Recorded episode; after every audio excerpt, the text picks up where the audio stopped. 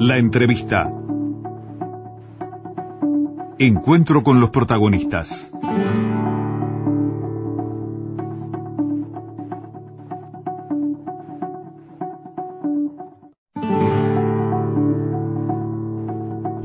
...9.23 de la mañana... ...estamos con el precandidato del Frente Amplio... ...a la presidencia de la República... ...Daniel Martínez. Bienvenido, Daniel. Bienvenido. Bueno, ¿cómo andan ustedes? ¿Bien? Bien, nos dijeron que los ingenieros eran puntuales... ...bueno, No, más o menos. Te, te cuento, fue un problema físico en realidad. Termodinámico. Tuve, tuve un problema termodinámico. Termodinámico, sí. Yo pasé por el local, como siempre, porque no, no voy a salir con el mate de casa, digo. Estoy acá a unas cuadras de- de- del local. Y no sé qué pasó ahí, pero el agua demoró en hervir. Este, no sé qué pasó. La, la verdad, hay un problema con la con esta jarra. de- porque me demoró un montón, así que pido disculpas, No, pero fue, no, un, pero fue un tenemos- problema de la termodinámica. Tenemos, Bien. tenemos tiempo, tenemos tiempo por delante, eh, Martínez.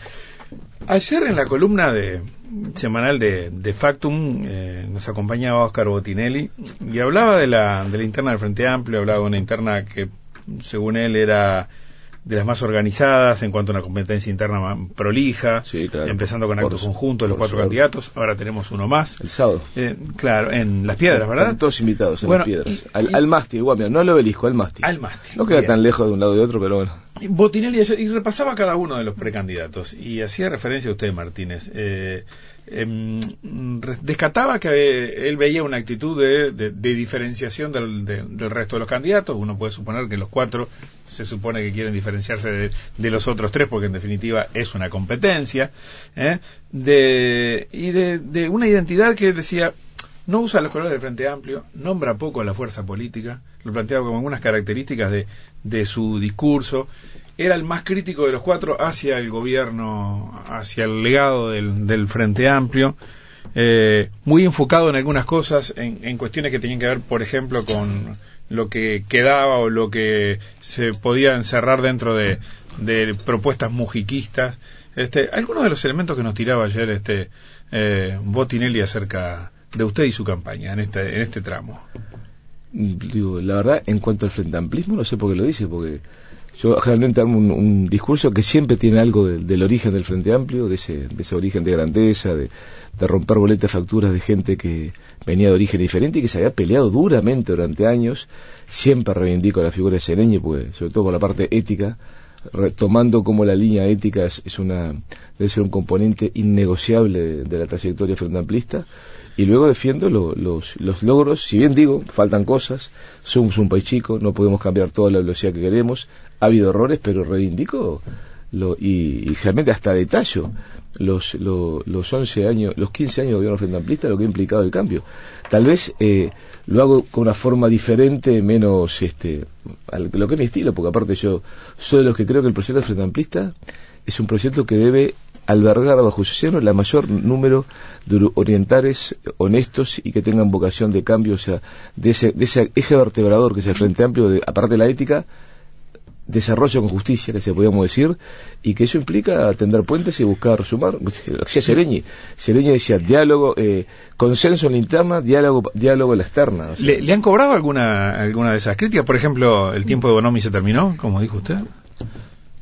Bueno, yo lo que dije es que ya que, que había cumplido una etapa, exactamente. Es una forma radical de decirla. No, no, no, la verdad que no. La verdad que no, porque mucha gente lo opina lo mismo. Y aparte yo lo dije, por me parece un, un tipo bárbaro, Nomi, que aparte ha dejado todo y que, bueno, y que en muchos aspectos ha logrado avanzar mucho en una de las partes, en una de las partes Ujú. del, te- del, del problema de seguridad, que yo creo que no es solo lo represivo lo preventivo, ¿no? que es la, la profesionalización, eh, los recursos, eh, bueno, el- todo lo que hace a, la institución Ministerio Interior, eso eh, cumple un papel de, de, bueno, de hoy tienen mejores salarios, tienen el, traje, las armas, bla, bla, bla, eh, y, empezaron a desarrollar unas tecnologías que son de lo que es investigación criminal, que es parte del tema. Claro, yo lo que digo, Ministerio Interior, o sea, represión y prevención es una parte.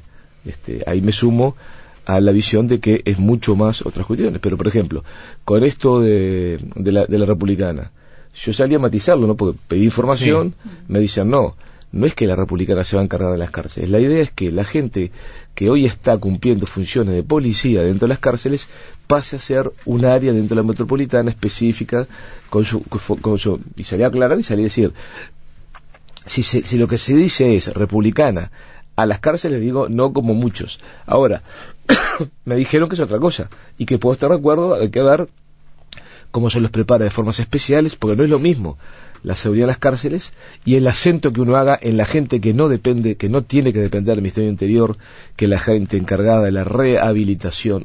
Recordemos que ahora es el Instituto de Rehabilitación, eh, el INR, ¿no? Eh, Nacional. Este, por lo tanto, este, yo he buscado tratar de defender lo que creo y lo que pienso.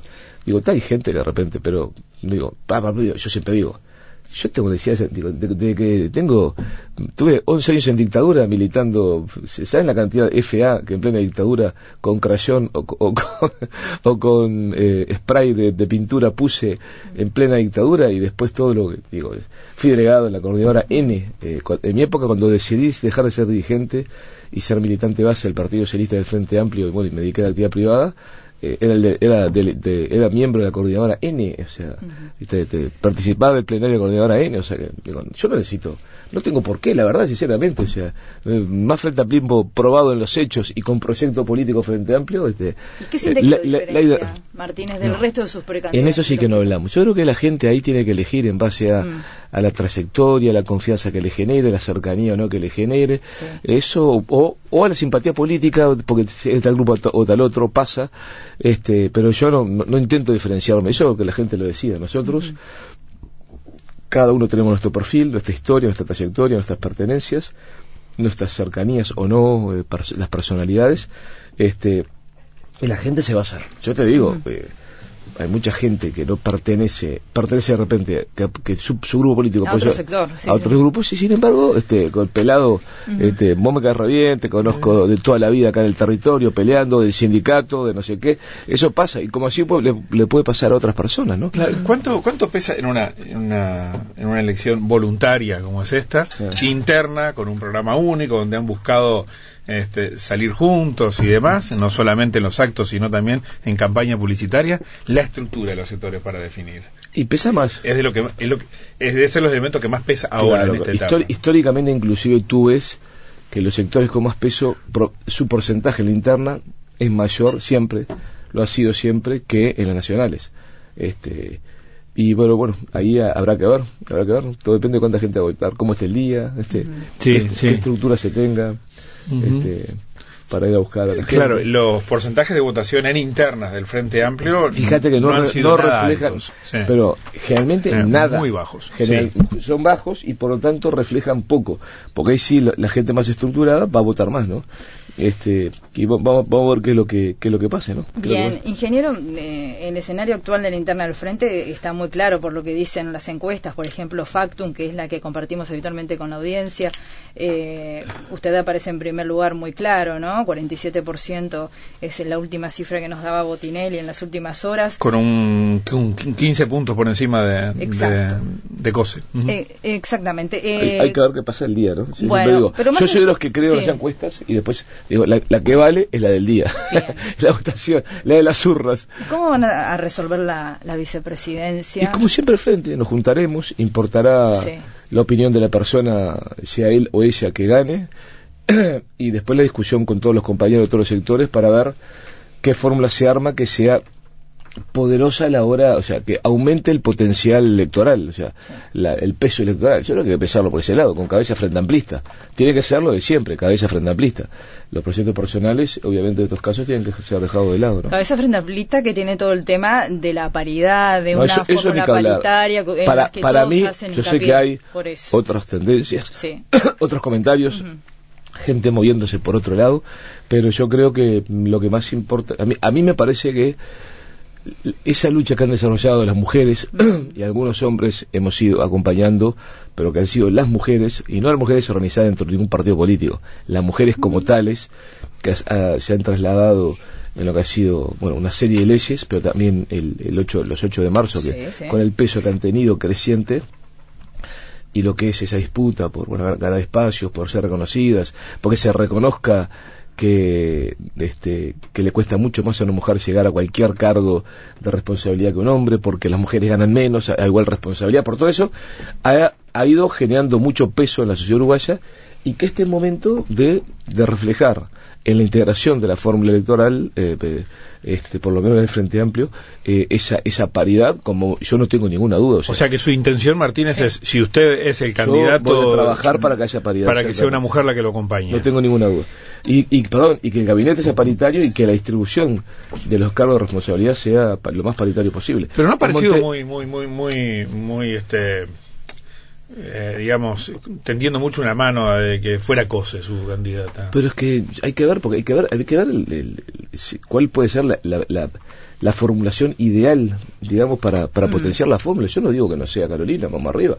Yo lo que digo este, este, es que lo que hay que ver y discutir quién es la persona que, que puede hacer que la fórmula se potencie, simplemente. Y el MPP va a hacer sentir sus votos, seguramente. Puede ser, puede ser, eso, eh, digo, puede ser, y aparte está bien que todo el mundo opina, que hay que pensar, lo voy a decir con cabeza frente amplista, no, Mm. no, no sectorial. Eh, el frente tiene, no, yo, no, bueno, perdón, ustedes saben, yo lo anuncié cuando iba con, en mi candidatura, Sí. en mi campaña intendente, y lo apliqué. Yo no hice reparto político, perdón, de mi primer gabinete, de los ocho directores de departamento, que son los ocho cargos más, este, o sea, más importantes, digamos, había cuatro o cinco, cuatro o cinco, no, que eran independientes. Eh, y en general había un 40% de directoras mujeres, en tanto a nivel de departamentos como de, de dirección general. Por lo tanto, este, o sea, y gente joven, o sea, son las tres características. Sí. Buscar eh, eh, gente que trabaje en equipo primero. Yo, mira, te pongo antes que la idoneidad, gente con cabeza de trabajo en equipo, porque tú puedes ser no tan idóneo en un tema, pero tener un equipo que te respalde a ti, que te permita hacer las cosas, este, Sí, sí. liderar. Porque en definitiva, lo- es cierto, lo que más importa es el- el- el- la orientación política. Es decir, nunca dejes de reconocer la importancia de la gestión. Claro. Eso es para mí un, equi- un error garrafal. ¿tá? Y sí, creo que ha habido errores que, que se han pagado caro. Y, eh, y después, eh, primer, primer concepto, trabajo en equipo, después muchas mujeres y muchos jóvenes, que fue lo que la Intendencia de Montevideo marcó una diferencia. Eh, la mujer y lo- los jóvenes tienen men- menos visión competitiva, más, más rupturista, más dispuesta a, probar cosas que esto nunca se hizo así, bueno, vamos a hacerlo diferente porque no está funcionando.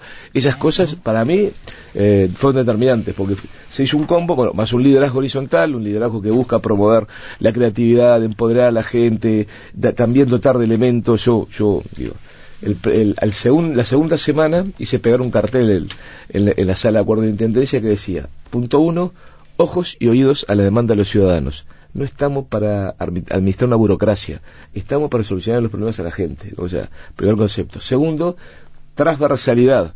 Implica el trabajo matricial, no hay nadie que sea el dueño de nada, cada tema involucra muchas áreas y hay que trabajar. Hicimos gestión por proyectos, o sea, donde cada proyecto involucraba gente de muchas áreas y tenía un líder del proyecto. La gente en cada área que no era que de diferentes áreas respondía para el proyecto al líder del proyecto, no a su gerente de jefe de departamento, jefe de división. Tercero, procedimientos estándares, las herramientas de gestión son herramientas para hacer las cosas bien, no son ni de izquierda ni de derecha. Y una frase célebre que saben quién lo dijo. ¿A quién se le robo? ¿A quién? A un ex ministro de Industria de la República de Cuba al principio de la Revolución, que se llamaba Ernesto Che Guevara. las, las- las herramientas de gestión no son ni de izquierda ni de derecha.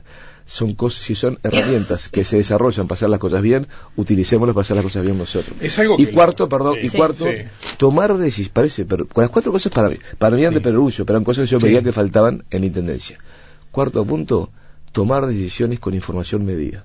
Eran los cuatro temas que, que, que uno destacó y que, bueno, en base a eso y con objetivos políticos muy claros, con una persona que se dedicó a verificar si veníamos cumpliendo el programa del Frente, el, el del Frente y los puntos que nosotros habíamos hecho acento, logramos, bueno, este, cumplir con el 97-98% de los compromisos electorales y hay algunas cosas que habíamos pensado que iba a ser imposible al principio, un poco por el estado financiero de la Intendencia del primer año, eh, logramos que, se hicieron. Esto, estamos haciendo, dando la accesibilidad, asfaltando el acceso a 40 barrios que nunca en su vida habían tenido, habían sido asentamientos irregulares, crecidos a la Bartola, sin calles, digamos, con calles, pero con de barro.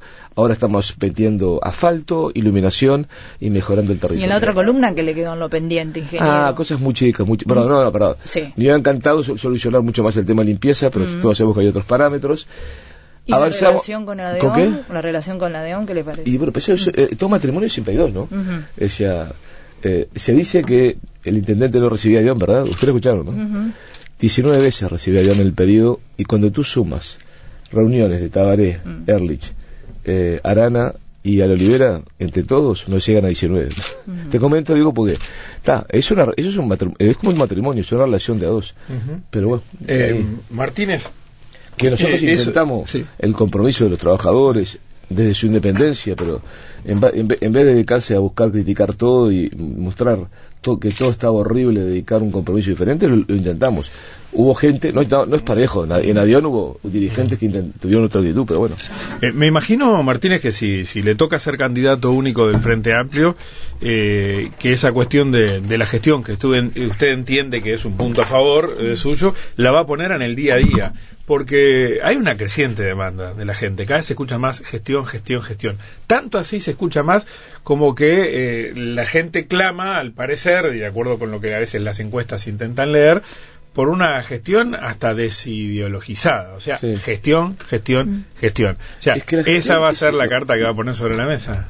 No sé lo que poner, yo, yo lo que creo es que la gestión, de vuelvo a decir, lo importante es la política.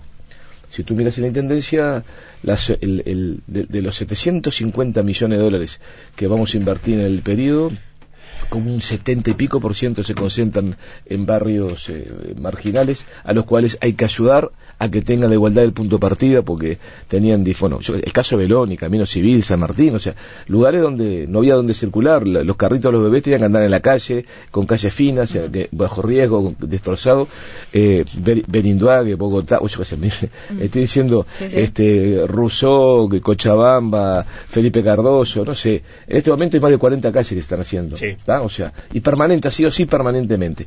O sea, eh, la unidad alimentaria de Montevideo, en las afueras, que fue una, inversión productiva de casi 70 millones de dólares, o sea, eh, hubo una visión que implica eh, ayudar a igualar, ¿no? Que fue, eh, que creo que la base, la base de la política frente amplista. Just- eh, desarrollo con justicia. Esa es el- la esencia, que es lo. Y aparte, simultáneamente, nunca lo que fue básicamente lo que yo. No, no me lo contaron. Yo lo escuché siendo dirigente sindical, reuniéndome con ministros y directores de PP blancos y colorados, que siempre me decían: tranquilos muchachos, hay que esperar que la, la torta crezca para repartirla. El Frente Amplio hizo crecer la torta como nunca y la distribuyó como nunca. Ese concepto siempre ha estado presente. Ahora bien, muchas de las cuestiones que se lograron, se lograron porque le dedicamos muchísimo tiempo, yo te diría que dos años, a hacer, preferimos atrasar cuestiones pero que hicieran bien, de forma diferente, con metodologías diferentes, y bueno, yo creo también, en parte, es lo que hoy se ve en, en la calle, no solo a la hora de haber ahorrado y tener más recursos, sino también la hora de, de los proyectos, la calidad de los mismos, etcétera. Hablando de proyectos, ustedes vienen eh, presentando varias iniciativas que se han conocido como los nuevos impulsos, eh, impulso al desarrollo productivo, impulso al desarrollo humano, impulso a las transformaciones. Eh, ¿Habrá plata para todo eso si es presidente, ingeniero? Bueno, pero en realidad cuando tú ves, Sí. ves que bastante, busca ser equilibrado, ¿no? O sea, marca pautas, o sea, lo primero, yo me afilio, Mm. respaldo el programa Frente Amplio. Cada candidato lo baja a tierra, Sí. eh, eh, lo tiene que bajar a tierra de forma que cree. Hubo otros compañeros que se dedicaban a ir tirando temas puntuales. Exacto. Será por mi cabeza, yo prefe- preferí en tres presentaciones sintetizar una visión global, que tiene una integralidad, o sea, Sí, sí. Se presentó en tres veces porque era imposible, o sea, hablar cuatro horas a la gente se podía llegar, había eh, había que poner sillón cama y, y pastillas para despertarse, con mucho mate y café. Entonces, este, el, el- hicimos en tres presentaciones conceptuales un poco la visión. Eh, hay cuestiones, hay cuestiones como lo que ya uno sabe cómo financiarlo porque son recursos propios que hay que redirigirlos, eh, como es el tema de la calificación de 80.000 uruguayos y uruguayas eh, por año, o sea, 500.000 en el periodo, que es posible, porque son recursos que tienen IFOP y que ya hoy ANEP destina a la recapacitación. ¿tá? este, eh, otros, este, por lo- el tema de- del- del aumento de la inversión en ciencia y tecnología, que para mí es determinante, es eh, lo- ya- nosotros dijimos, vamos a buscar a- a- avanzar y, aparte- y- y como contrapartida tiene que haber proyectos viables. O Y- sea, y, una rendición de cuentas que le destine un porcentaje mayor a la ciencia no, también. no, por eso, por eso, por eso. El, el incremento, llegaremos al 1, ah, no sé, de repente al 1 llegas en dos periodos, en, en dos quinquenios, pero que hay que llegar, que pasar del 3 y pico, 4, al 7, al 0,7, por, del 0,304 al 0,7 por lo menos en este periodo hay que pasar. Mm. Este, también llegar proyectos que sustenten eh, la viabilidad de eso, porque mira que mucho dinero, además, hay que crear un, potenciar el sistema. Este, yo qué sé, digo, el shock de inversiones en, en, vivienda también propusimos algunas soluciones, yo qué sé. Mm. Hay una serie de temas este, que, que, habrá que, que habrá que ir viendo este, y después yo te puedo decir, en un país que no mueve la aguja de la economía del mundo, ¿verdad? Uruguay no mueve la aguja de la economía del mundo. El mundo no se entera de lo que, de lo que hace eh, Uruguay. yo siempre digo en broma, dejamos de producir y el mundo dice, ah, ¿dejó de producir alguien? es así, ¿no? Este, la capacidad de incidir en los parámetros mundiales es eh, más que reducida, ¿no? Claro. Más que reducida. Por lo tanto, este, hay que ser realista. Y hay cuestiones que vamos a ver que ir viendo, y aparte en el medio, con una velocidad de cambio del mundo descomunal, que va a ser que, que la verdad va a ser aburrido este periodo no va a ser el desafío es, el desafío va a ser y dormimos la siesta como yo creo que sobre todo de la segunda guerra mundial hasta hasta el año 2000 y pico el, Uruguay durmió la siesta con lo que pasaba en el mundo sin entender para dónde iba el mundo? ¿O buscamos entender para dónde va el mundo, insertarnos y aprovechar el desafío como una oportunidad? Yo me inclino por esa. Hay, eh, es, que ser realistas. Ahora, ahora hablamos de eso, pero eh, usted decía antes, la torta creció como nunca y se repartió como nunca.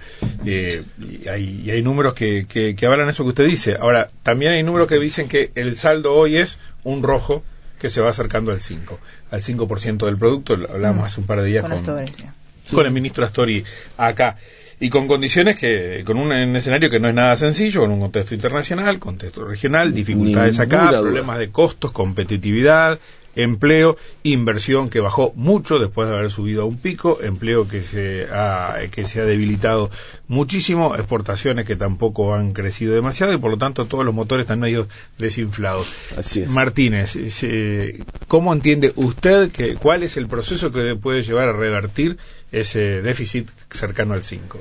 Primer punto, el, el primer tema es eh, pasar a tener como concepto que el producto que, el, que el gasto del este que el gasto público crezca menos que el crecimiento de la economía o sea porque ahí ya tenés el primer punto que lo que tenés que sabés que tiene que ser si la economía crece un 2 bueno el gasto público tiene que ser un 0,8 un 1 regla fiscal no, no es regla fiscal, es una especie de, de, realismo. O sea, vamos a entender, ¿qué es el déficit fiscal?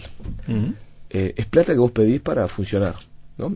O para hacer grandes inversiones, que ahí yo la entiendo, me parece correcto, porque las grandes inversiones, los grandes programas son de son grandes dinero, el país no puede no lo tiene todo junto y por lo tanto tiene que tener los recursos como para en préstamo a largo plazo hacer las inversiones, sobre todo infraestructura, y después para gastar tu, funcionamiento. Si los gastos de funcionamiento los pagas en base a, endeudarte, eh, como pasaba en la intendencia, yo decía en broma, terminás trabajando por los bancos. Me parece tonto, me parece ridículo. Porque aparte el déficit fiscal tiene dos problemas. Uno, cuanto mayor es, aumenta el riesgo país, podés perder el grado inversor y tenés, terminas pagando más intereses de deuda. Sí. Pero no es solo eso, mucha gente no sabe.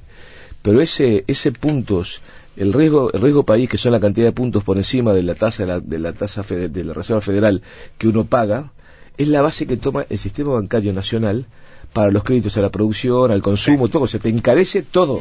Te encarece el funcionamiento del país.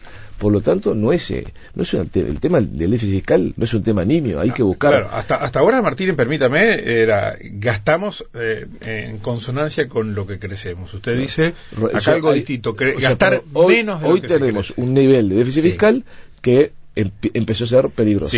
hay que hacerlo retroceder. Primera cosa, gastar como país, el gasto público menos de lo que crece la economía. Mm. Segundo, y lo vuelvo a decir, esto lo digo siempre, no, no digo shock, pero sí hacer lo que siempre tiene que ser, que la austeridad sea un valor ético, un, un principio ético de cualquier servidor público.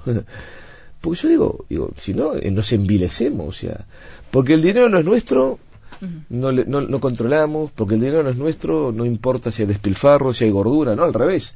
Como el dinero de toda la gente, tenemos que ser más estrictos, más austeros que nunca, filosóficamente austeros. Por allí viene su, su, promoción de la gestión estratégica del Estado. y en parte, claro, implica, claro, pero y aparte, ah, lo que hicimos en tendencia, cuando vimos los números, todo está, casi, primero casi un infarto, este, pero bueno, muchachos, hay que reducir, la plata no crece de un árbol, no podemos gastar más, no- trabajar por los bancos es ridículo, lo primero que tenemos, tenemos que hacer es ordenar la- las, poco, or- hacer el ordenamiento macroeconómico, Ajá. el que, el que hizo Astori a lo largo de estos años, bueno, hacerlo, eh, está, porque una vez que tenés ordenado, sí puedes planificar de forma diferente y priorizar, ahí está. Lo que, y además yo decía, hay que dar los gastos, empezar por los gastos más grandes, ¿Ha estudiado qué gastos se pueden bajar? el Estado es- es el impacto de la reducción de gastos superfluos y de funcionamiento en la Intendencia impactaba más um, que fue lo que pasó, porque nosotros bajamos, sobre todo los dos primeros años, muchísimo, y eso ayudó a tener superávit, pero en el Estado eh, es, es mucho más rígido el gasto, ¿no? Eso, Por eso la- le pregunto qué gastos. no, no, no, no, a ver ahí, digo, vos entra- mira, yo me acuerdo que decía, empecemos con los más grandes, muchachos, métanse hasta, hasta lo más mínimo. Primero con los gastos grandes, después con los gastos medianos y después con los gastos chicos. Y decía, ustedes lleguen a, re- va a llegar el momento que les pido que te, o pongan a alguien a revisar hasta cómo se gasta el papel higiénico. Para decir algo, algo que de repente Sí. es mínimo, estoy seguro que se gasta mal. Piense, porque a nivel privado pasa, miren que a nivel privado pasa lo mismo. Y cuando uno anda embromado, cuando uno anda esco- escorado, este, en el problema, digamos, de que tenés un problema como que el déficit fiscal te preocupa, muchachos, hay que hacerlo, hay que ir hasta el hueso. Eso, y, y de- y del lado de los ingresos, del otro lado, bueno, sí, obviamente, más inversión genera más empleo, más consumo. Ahora, la inversión no es algo que aparece un día para el otro, lleva tiempo. Por eso algunos en lo inmediato dicen, para equilibrar egresos e ingresos y reducir ese déficit, en marzo lo que hay que hacer es tocar impuestos. ¿Usted qué piensa? Eh, yo te diría que primero hay que empezar por lo otro que te dije. Después que llegado el momento, le vuelvo a decir, ¿qué va a pasar con el mundo? ¿No? este, Pero hay margen, ¿usted entiende que hay margen para tocar impuestos? Bu- Bueno, lo primero que te digo es, el Uruguay eh, está demostrado, porque hay fórmulas de medir, que es medir algo que hace la, la OCDE, tú mides incidencia de los impuestos en, en la, en la economía de un país contra eh, riqueza que genera el país, o sea, miles de dólares por habitante por año, y tiene una curva media entre todos los países. Uruguay está sobre, casi sobre la curva media. O sea, no es que, no es verdad que Uruguay es un país de altos impuestos. No, No, lo nos es. sobra mucho. Para, para, no para, para lo que es la riqueza del país, la que generamos el país, estamos en, la, en el punto medio, del- en la curva. Hay gente, hay, a ese nivel hay países que están arriba y abajo, pero nosotros estamos en la media, un poquitito por arriba de la media, ¿está? Por lo tanto, o sea, no es verdad que sea un disparate. Ahora bien, ahí, eh, ¿quién puede prever la guerra China-Estados Unidos? Que un año espectacular en cuanto a la producción de soja nos mató porque hizo bajar el precio de la soja. Esas cosas, ¿quién puede preverlo? Son millones de dólares menos que van a, cientos de millones de dólares menos que van a entrar al país producto de esa situación. ¿Cómo prevemos esas cosas? Entonces, yo decir, voy a bajar, voy a subir, me parece una demagogia, o sea, me parece casi imposible que vamos a trabajar para, para en todo caso, lograr que, en todo caso, dar justicia. O sea, de repente, porque estamos, eh, estamos diciendo que como, como promedio cobramos tenemos una carga impositiva que es de, está, es de- está de acuerdo a la riqueza que generamos como país comparativamente con el mundo. ¿Quiere decir eso que en todos los sectores está bien? No. De repente eso implica que sectores que están un poco alto y otros sectores que están un poco bajo. Habrá que estudiar el equilibrio por ese lado.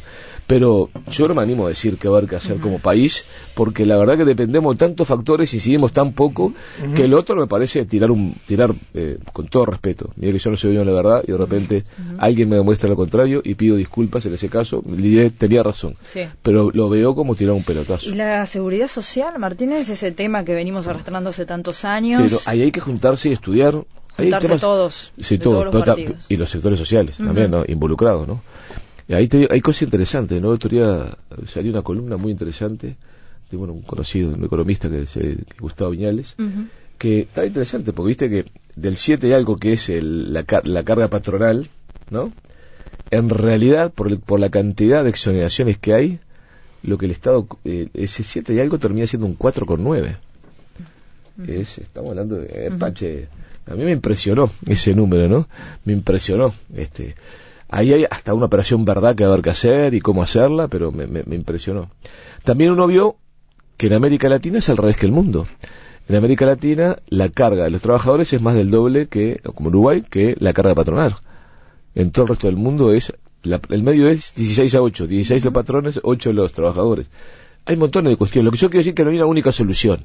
La solución no está ni por congelar jubilaciones, ni porque aparte constitucionalmente no podemos, ni por subir los años, que puede ser, eh, jubilaciones parciales. Digo, uno, yo estoy abierto a todo. Ese es un tema que usted entiende, si le tocara ser presidente, que tiene que salir con acuerdo político. Tiene que salir con acuerdo político, no tengo ninguna ¿Qué otros temas tienen que salir con acuerdo político? Seguridad. De por lo menos el 80% de los temas estoy seguro que podemos acordarlos y darle una visión transversal, no solo la seguridad desde el punto de vista represivo mm. y, y, preventivo, sino en toda su integración. Sí, pero se acuerda que hubo una cantidad, disculpe ingeniero, de reuniones en la torre ejecutiva, convocados por el gobierno. incluso acuerdos firmados que después no prosperaron demasiado. ¿Por dónde iría usted? Y, y, por la transversalidad, lo uno decirlo, o sea, mm. que en, en, Nueva York, en medicina, en todos esos lugares, no fue solo represión.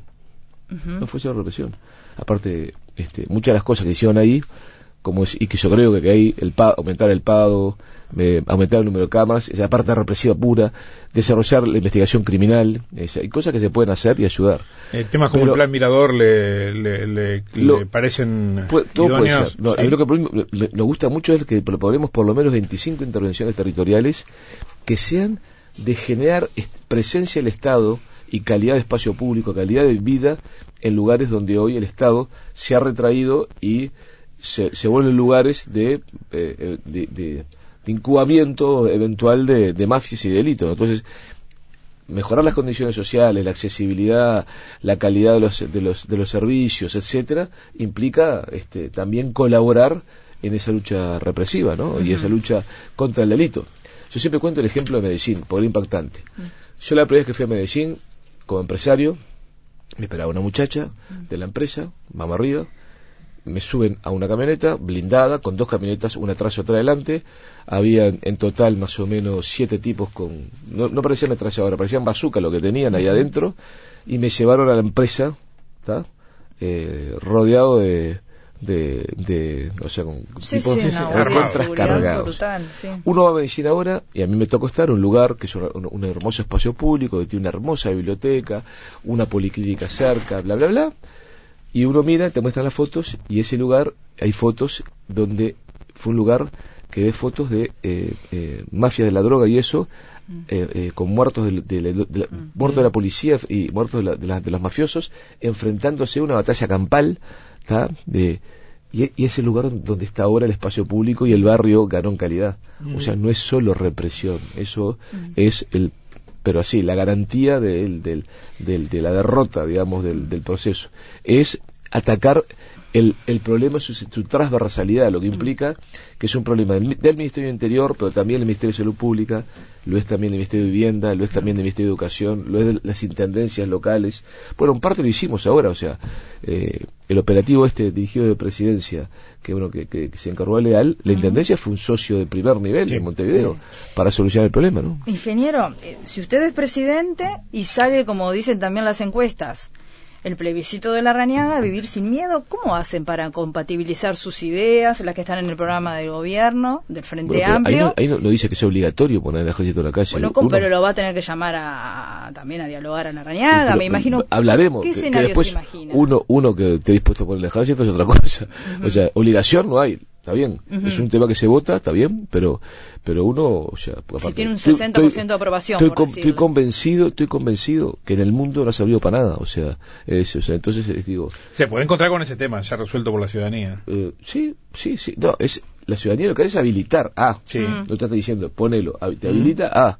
Y bueno, este, mi posición es, gracias, muy amable. Este, no lo tendría en cuenta yo creo que creo que ya te digo que no ha servido en ningún lado para nada. No ha contribuido absolutamente para nada. Es mucho más la visión transversal y no la visión solamente represiva la visión represiva es la que en definitiva se ha venido haciendo en los últimos 40 años con gobiernos blancos con nuevos frente amplistas. Lo mismo subir las penas. Lo único que se ha logrado es tener las cárceles llenas de gente y por otro lado este que el delito siga aumentando en todas sus ramas durante los gobiernos de todos los partidos eh, Martínez, eh, el tema educación debería ser otra cuestión de discutir entre partidos. Tengo ninguna duda, no tengo ninguna duda. Eh, Yo creo que ahí hay una buena base. Primero, la base es, claro, cuando tú inviertes eh, cuatro veces más de lo que se invertía hace 15 años, logras una infraestructura educativa que, mira, recorres el país y te da orgullo de ver que en todos lados los mejores edificios son edificios de enseñanza. ahora bien, y después, bueno, el tema del inglés, el tema de- que eso es un avance impresionante. Sí, este, por el otro lado tenemos los números de secundaria, ¿no? los números, los más no, no preocupantes secundaria, de educación todos. media, porque ahí te Sí, acuerdas de sí, secundaria y UTU. sí. Son- eso, es, eso sin duda el de- También te digo, los que empiezan secundaria hoy son infinitamente más de lo que empezaban secundaria en, en el año 2005. El tema es Ahora, ese es el retenerlos, problema. ¿no? Retener exacto, ahí está el tema. Ahí está el tema de trayectorias globales, no solo educativas. Yo insisto que lo que, lo que se necesita es tener todos los datos y la información para seguir dónde vive, con quién vive, eh, cuál es su acceso a la salud, o sea, porque lo- el problema es que no se puede mirar a los muchachos aislados de su entorno social. Entonces implica un seguimiento de trayectorias globales para ver en cada caso cómo solucionarlos. Hay que cambiar la Implica educación. terminar de discutir. Hay cosas que cambiar, o sea, Sí. y, y dejar discusiones. El otro día leí un informe interesantísimo sobre el tema de la repetición. O sea, en el mundo decir, hay gente que dice, no, el plano no se repetir, ¿no? Y es prácticamente, es hablar como de, del ner- nerdental. claro, porque está- es muy interesante el estudio lo que decía. ¿Usted iría hacia ahí? Ahí No, eliminando no, progresivamente no. la repetición. Eh, claro, exacto, porque, pero claramente, porque aparte te explicaba cómo no todo el mundo, porque aparte depende de Mm. sus características, madura al mismo tiempo. Y cuando tú retiras a una persona de su entorno, de su edad, de sus madurez, los estás condenando a ser un fracasado. Entonces, en todo el mundo es preferible, preferible tener un apoyo especial a esas personas, pero que sigan integrando el grupo, la edad, la maduración eh, de- del periodo, porque hay gente que lo hace. Hay gente que está preparado para aprender a los 5 años, 6 años y otros a los 8. Depende mucho de ese entorno que estamos hablando. Lo que tú haces, si lo dejas repetir muchas veces, es condenarlo a que sea siempre un fracasado. Usted recibió y después las- otros sí. temas es, Sí. eh, yo siempre digo, hay que empezar a pensar en inversión en infraestructura educativa diferente. Sí, porque se viene un trabajo diferente. Ya Exactamente. Digo, yo, yo siempre cuento. Tengo eh, eh, tengo tres nietos en Madison, Wisconsin. Por suerte vuelven, pero espero, cruce los dedos. Este, eh, y tanto el que está en jardinera como el que está en escuela, como, la que está en como el que está en secundaria, son dos varones y una nena. Este, uno mira las clases son otra cosa. Es como, dice, pero estas son clases. Claro, no encontrás. Yo nunca vi en ninguno de esos lugares, como tampoco vi ahora en la Universidad de Haifa cuando fui en, en, Israel, un montón de, de gente en línea mirando a un profesor como cátedra magistral, o sea, veía rondas, veía... Bueno, perdón, en Haifa todas las mesas y todas las sillas tenían rueditas. Sí, o sea, eso ya es una definición. Hay que eh, cambiar es- esa cosa. es- Eh, es- usted recibió las propuestas de DUI 21. Fue cauto cuando las recibió. Eh, ¿Le gustaría que incluirlas? ¿Las leyó? ¿Está de acuerdo? No, yo lo que creo que hay que hacer un acuerdo. Que 21 puede estar invitado a participar, sí. Pero si estamos hablando de un acuerdo de todos los sectores eh, políticos y sociales a hablar del tema, el, el aporte de 21 va a ser recontra bien tomado. Tengo amigos que quiero pila. Tal vez no coincida con el 100% de algunas cosas.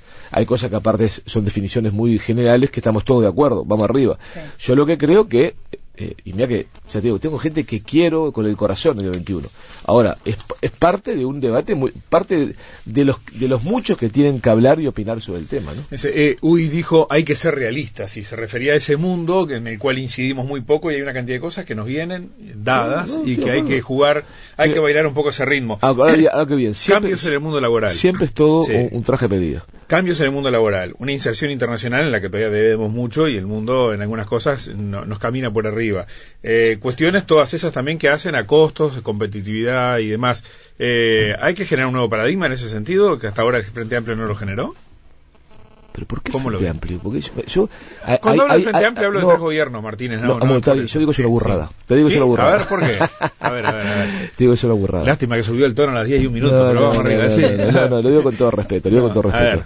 Eh, lo que al Uruguay le ha faltado, pero le ha faltado en los últimos 50, 70 años, Sí. es planificación estratégica de largo plazo. Pensar que un país como Uruguay puede cambiar radicalmente en 15 años, ni siquiera una empresa, cuando hablábamos de ANCAP, planificación Sí. estratégica o de la Intendencia, siempre hablo de 15 años para el cambio cultural, muchacho, para tener lo que uno quiere. Entonces, eh, digo, Pero los cambios hoy son muy rápidos, Martínez. eh, Estoy de acuerdo. Nos obligan a no, tomar está bien, decisiones, pero ¿no? sí, pero no, pero no va por ese lado, no va por ese lado. A ver, a ver, Eh, a es que ver. me, me enferma, me enferma porque es entender nada. Lo primero que te define son los objetivos estratégicos, para dónde Sí. ir. Y, y justamente, ¿qué- eh, lo- el nuevo impulso que está definiendo es hacia, hacia dónde ir, ¿está? Y no es magia, no es magia, son cuestiones concretas. Ahora bien, cuando yo creo que haber metido el inglés universalizado, por más que hubo quien pidió enseñanza de inglés en todas las aulas cuando ya estaba, ¿no? Hubo quien, recordamos también, la oposición ha metido cada metida de pata descomunales, ¿no? Este, cuando no tengas infraestructura para hacerlo, digamos, ¿qué se, qué se puede pedir? Digo, quienes gobernaron 150 años no, no entendieron por dónde iba el mundo, te piden ahora que en 15 años reformes un país, me parece hasta un poco soberbio. Sí. Este, bueno, yo, lo que, yo lo que creo es que lo que sí, hoy tenemos lo fundamental, que es una base sólida y un país estable. Yo siempre cuento, un amigo mío, no importa, importante, un argentino, hace un mes más o menos, me dijo, este, nos encantaría tener el 5% de la estabilidad que ustedes tienen. Es imposible hacer nada, planificar nada en el descalabro, en la incertidumbre, en los cambios de regla que se los generan todos los días. Uruguay tiene por primera vez en su historia 15 años de estabilidad macroeconómica y bases sólidas como para aceptar el desafío. Ahora bien, es un desafío que aparte va a ir cambiando todos los días. Este, y eso implica un montón de cuestiones. Cambio que Está bien, pero eso implica un cambio, eh, un cambio eh, pero por supuesto, lete Arari. Hicimos ese cambio, sí, tal cual, lo leí. Hicimos ese cambio de cabeza, lo estamos haciendo. Lo estamos haciendo, claro que sí, claro que sí, que falta pila, sí. Ahora bien, un cambio cultural. ¿Vos te pensás que los israelíes a lo que dicen para lograr el cambio de educación que les falta de un 50, ¿cuánto te dicen? 20 años nos tomamos hacer esto. Entonces, ¿qué hay? ¿Pero lo empezamos nosotros ese cambio ya? Yo creo que sí, yo creo que está haciendo. Falta pila. Yo hubiera acelerado otro montón de cuestiones. Por ejemplo, hay cuestiones. Dos o tres? No, no importa. Ah, hay cuestiones. No, como ejemplo. No, para digo, me, importa el futuro, me importa el futuro que lo planteo en el futuro. Para atrás, yo aprendo los errores, pero no me dedico a, llorar mm. sobre los errores. Mm. Porque es otra cuestión uruguaya. Nos encanta, ay, no hicimos esto, ay, qué horrible. No, o sea, lo que tenemos que ver, aprender la ropa para proyectarte para adelante, siempre para adelante, con dinámica, con capacidad. El error, yo siempre cuento, en la fábrica, cuando había un error, hacía una especie de asamblea para que un compañero se haya equivocado, para ver por qué se había equivocado, en eso para decir, no, le, no lo mataba el muchacho, le hacía pagar el error, mm. aunque a alguno me acuerdo que salió bastante caro. Mm. Pero este, este, si no, veíamos todos juntos por qué había pasado, porque los otros no cometían el mismo error. Entonces, ese cambio de mentalidad, esa culpa judío-cristiana que tenemos, tomarla en el sentido positivo, aprender el error para, para, para generar las posibilidades de cambio. Hoy el Uruguay, no tengo ninguna duda, que están infinitamente mejores condiciones que hace 15 años para aceptar el desafío del futuro. En el medio de una velocidad de cambio que aparte se empezó a dar a la velocidad que se está dando ahora, en estos 15 años. Sí, Arari también dice que, que no se, se sube rápido a esos cambios, se compromete, ¿no? Bueno, eh, la seguiremos dentro de algunas semanas. No, no, termino, Modeus, pero estoy diciendo. ¿Eh? Está muy bueno esa, esa triple visión. La inmortalidad, la felicidad y la divinidad. Está muy bueno. ¿eh? No, ¿Qué lo parió? Mueve la cabeza ese hombre. ¿eh? Totalmente. Martínez, este, sí, quedan unos días nada más para la elección interna. Después de ella seguramente tendremos oportunidad de conversar de nuevo. Ya veremos si en calidad de candidato o en calidad de qué. De suplente abuetero. No, de, abuelo con más tiempo y de repente, ¿por qué no? En ese caso, de volver a la ingeniería y, acompañar al que gane el frente. Si no es candidato, no, no, va a ser... No, yo no, candidato al, Senado, diputado, no voy a ser. No, no, no, ni voy a integrar listas. No, no, no, le gustó cuando estuvo, además. Claro, no, no es que no me gustó, digo, cada uno tiene su perfil. yo, yo puedo, puedo, contribuir este, siendo un, hombre promotor de, emprendimientos productivos, lo que sea, de la actividad privada también uno puede. Yo colaboré a que el Uruguay fuera un país más tecnológico. Hacíamos las cosas que nadie hacía. Hoy la cooperativa de trabajadores que quedó de aquella empresa, que a los 5 o 6 años que yo me fui se cerró, eh, sigue haciendo tecnología en el, el PTI. Y ellos te dicen, ¿saben? le preguntaron, ¿cómo obreros pueden hacer esto? Oye, porque tuvimos un muchacho ahí que era nuestro jefe que nos permitía acceder al conocimiento, ¿no?